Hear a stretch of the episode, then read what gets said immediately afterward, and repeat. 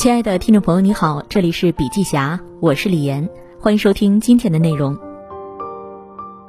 三月二十三日，百度回港二次上市，当天李彦宏发出一封致股东信，爱着时代，星辰大海。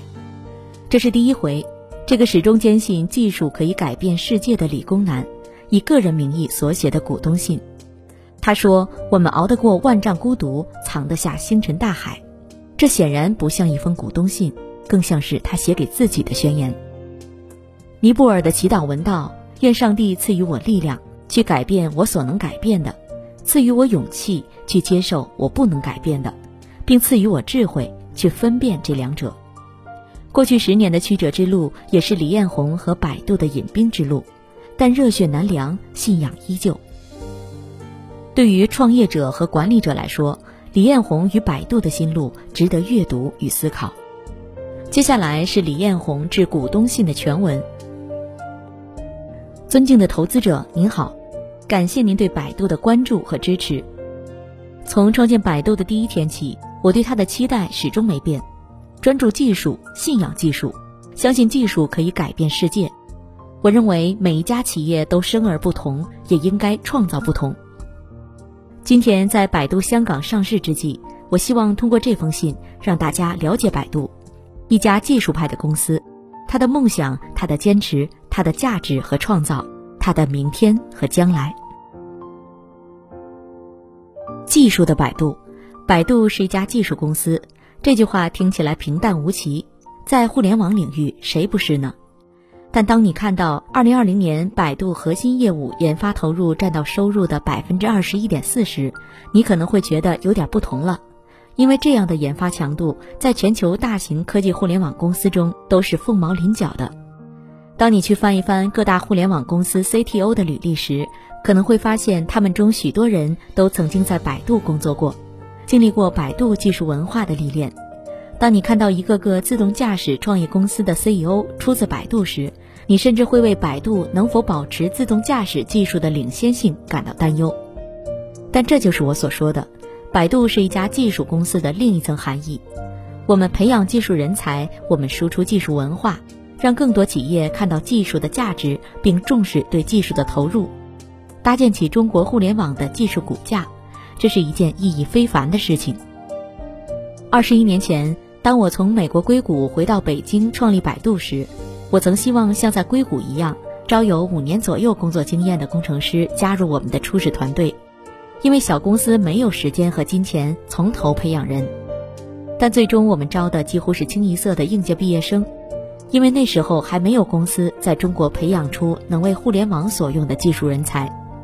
由此开端，百度逐渐形成了独特的技术人才培养熔炉机制。我们让平凡人做不平凡的事儿。从实习生到顶尖科学家，培养了一批又一批具有务实、自驱、负责到底品格的人才。百度创立之前，互联网的发展还比较早期，那时候用户在搜索框输入一个词，三秒钟之内不出结果，大家觉得很正常。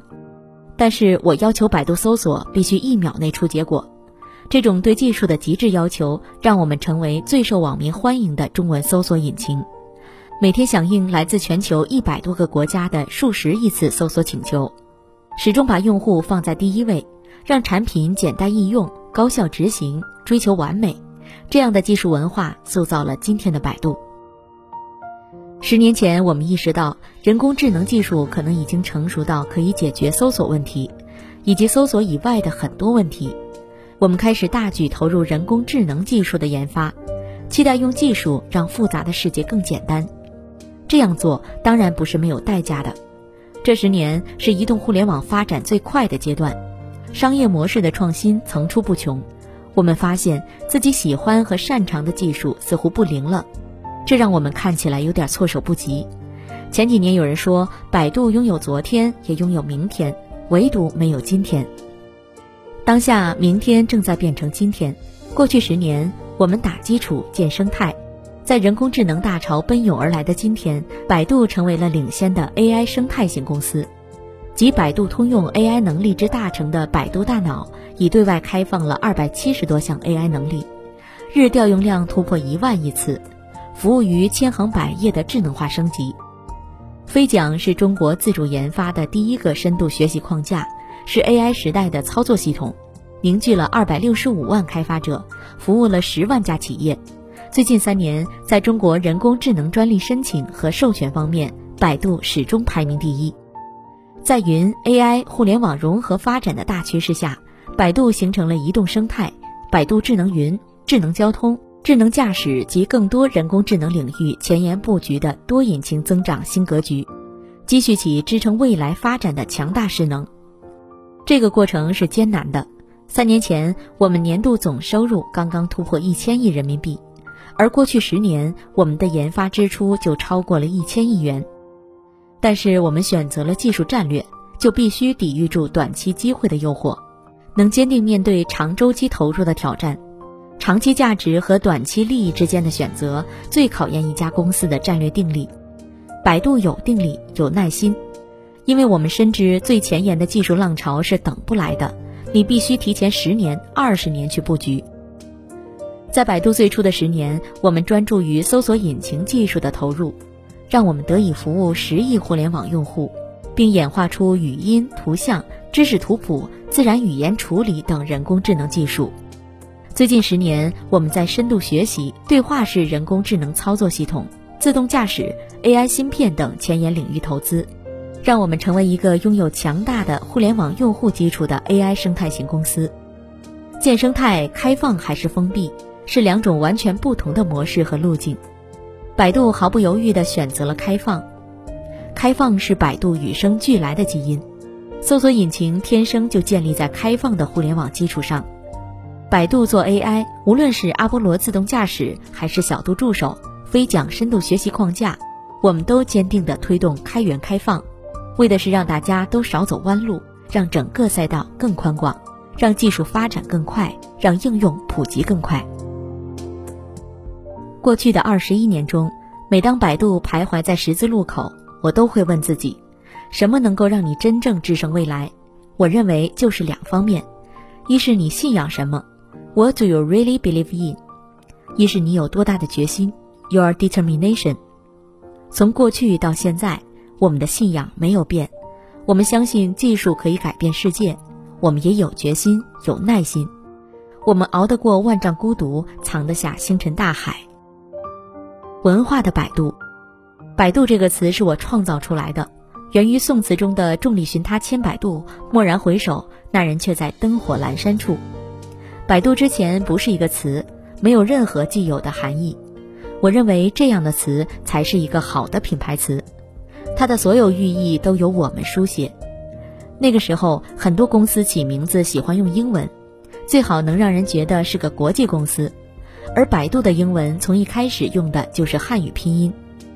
到今天，百度公司所有的会议室都用词牌命名，这代表了我们这一代人对中国文化的自信。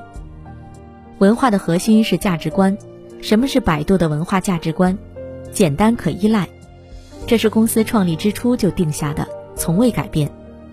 简单意味着我们的产品要做到简便易用，也意味着公司的人际关系简单，没有办公室政治，说话直来直去。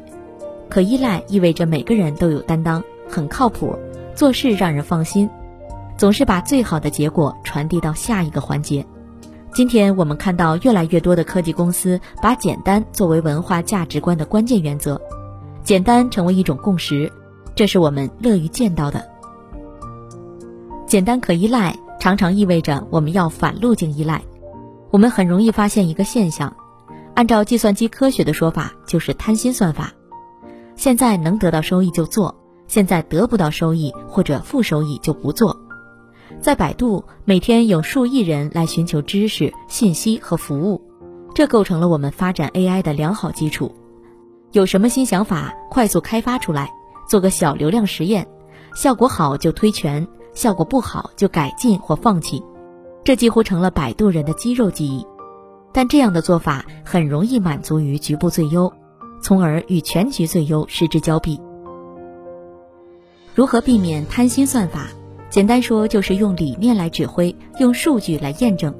任何一个产品实验都要在背后有一个清晰的理念来指挥。有价值观做准绳，做这个事情是为了啥？为了谁？提供了什么价值？对社会有什么贡献？数据是用来验证理念，而不是指挥理念的。数据代表的是过去，一个趋势一旦从数据上反映出来，就已经晚了。做事要理念先行，产品理念高于数据算法，降低门槛，保持简单，引人向上，这是我们坚持的产品价值观。如何找到全局最优？这些年的经验和教训告诉我们，就是要敢于走出舒适区，离开局部的最优点。要冒险，但是要冒算过账的风险，而不是用蛮力。要看趋势，一件事情向前看一到两年，一定是红海一片；看三到五年就没有那么大的竞争压力了。向前看七年以上，你就可以尽情挥洒，从容布局，找到适合自己的最优解。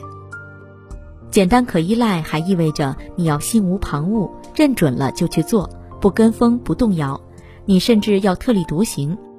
当移动互联网的风口多在商业模式创新和大规模补贴教育用户习惯的时候，我们的投入重点转向了 AI。关于 AI，我们的做法也与众不同。当全世界都痴迷于无屏智能音箱的时候，我们重点发展了小度智能屏，这让我们在全球带屏音箱中位居第一。当全世界都在追逐无人驾驶的单车智能路线时，我们坚定地投入到了车路协同的技术路线。当主流的云厂商都在竞争 CDN、LAS 领域的市场份额时，我们把目光投向了深度学习框架和高端 AI 芯片，提供基于人工智能算法和算力的云智一体服务。这些做法至今仍然没有得到多数人的认同，但我们生而不同，干嘛要活成别人的样子？未来的百度，推动人类社会发展的核心是能量和信息，这是第一性原理。也是我们最底层的思考和判断。今天，电动车正在取代燃油车，是能源技术革命的必然；而真实世界的数字化、网络化、智能化，则是信息技术突破的必然。未来，信息和能量两条线的融合创新将带来颠覆性变革，给全球经济带来长期持续的增长，给全人类带来福祉，消灭贫困，延长寿命，实现碳中和。让地球更加生机勃勃，让生活更美好。作为一家科技公司，百度最初的十年是用技术让信息的分发变得更高效。百度最初的使命是让人们平等便捷地获取信息，找到所求。到人工智能时代，我们让汽车变得智能，让家居变得智能，让城市变得智能，让万物智能，同样源于我们新的使命：用科技让复杂的世界更简单。理解了我们新的使命，就能理解百度一以贯之的技术战略，就是看长远，为未来投资。我们认为，在未来十年，人工智能领域将有八项关键技术，会实现从量变到质变，将给经济社会甚至文化带来深远的影响。它们包括自动驾驶、数字城市运营、机器翻译、生物计算、深度学习框架、知识管理、AI 芯片和个人智能助手。这其中有的我们已经布局多年，开始迎来收获，比如自动驾驶、智能助手；有的刚刚开始，比如生物计算、AI 芯片。得益于我们长远的布局和创新的路径选择，百度可能是全球唯一贯穿了智能驾驶系统、汽车智能化赋能、整车制造、无人车运营、车路协同、数字城市管理等几乎智能交通所有环节的参与者。这将使我们率先和最大程度从产业的高速发展中受益。在自动驾驶领域，阿波罗已经成为中国最领先的自动驾驶开放平台。我们拥有中国最高的自动驾驶测试里程数和最多的测试牌照数。我们的汽车智能化解决方案已经开始向十家全球和中国的汽车厂商赋能。